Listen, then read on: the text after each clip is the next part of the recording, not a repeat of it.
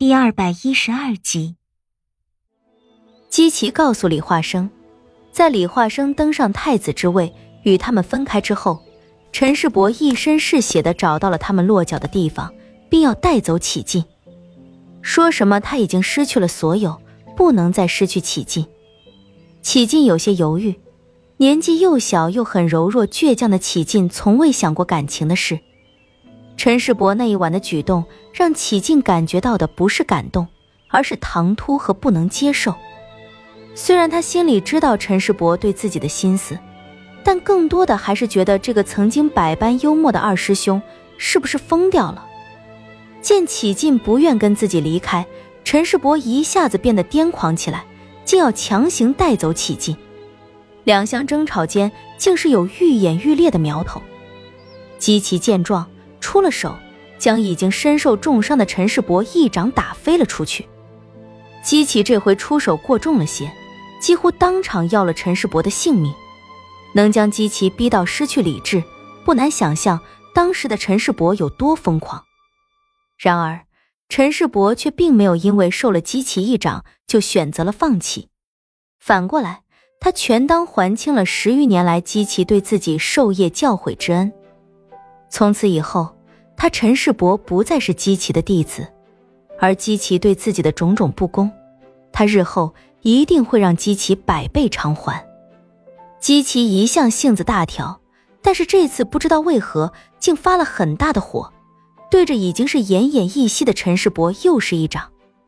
好在姬奇虽然愤怒，但手里的力道却把握得很巧妙，只是又把陈世伯震飞了出去而已。一连受了机器两掌的陈世伯站也站不起来了，趴在地上一个劲儿的重复着一句话：“你要么最好弄死我，但凡有一天我能站起来，我一定会亲手杀了你，带走齐进。”心软的启进受不了陈世伯吃苦，央求机器放了他。而此时陈世伯所表露出来的戾气和怨怒。已经让姬奇感觉到了心悸。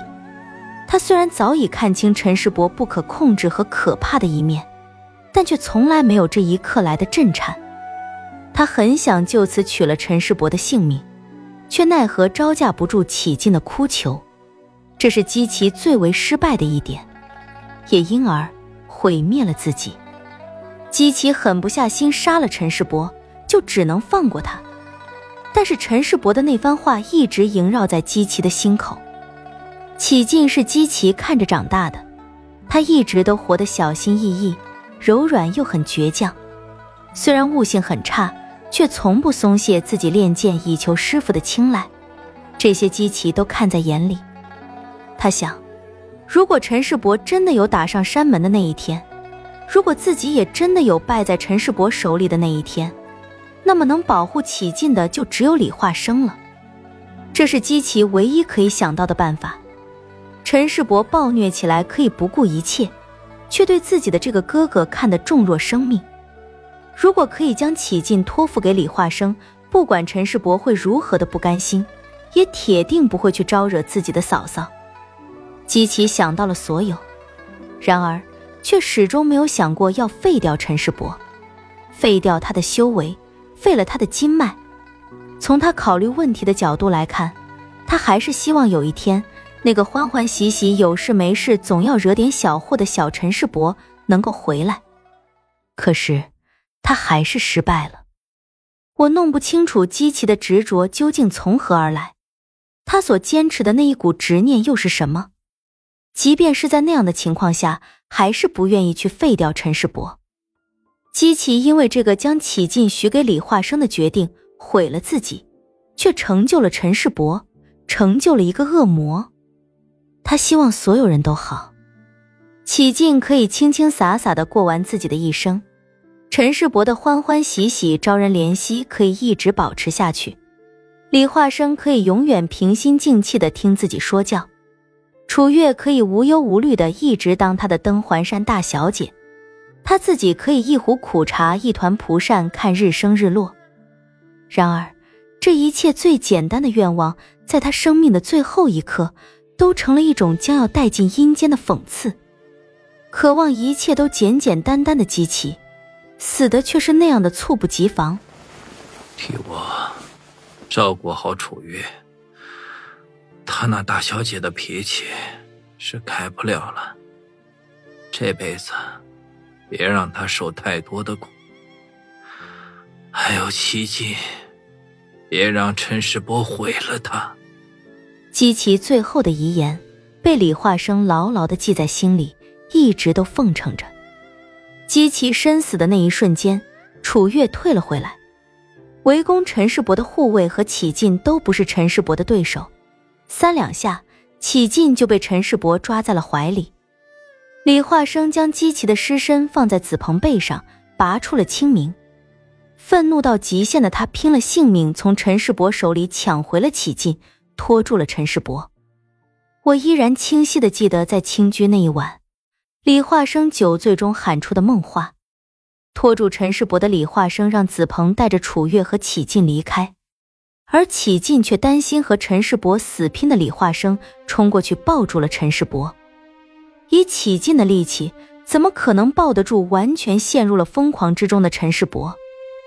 那一瞬间，连陈世伯自己也弄不清楚究竟是用了多大的力气将启进推出去。